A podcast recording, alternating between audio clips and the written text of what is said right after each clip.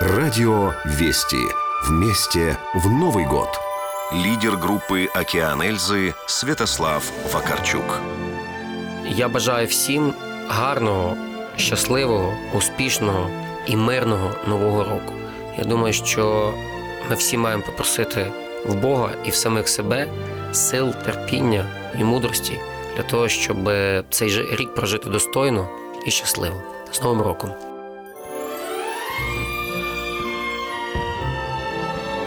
Радио Вести поздравляет вас с наступающим Новым годом!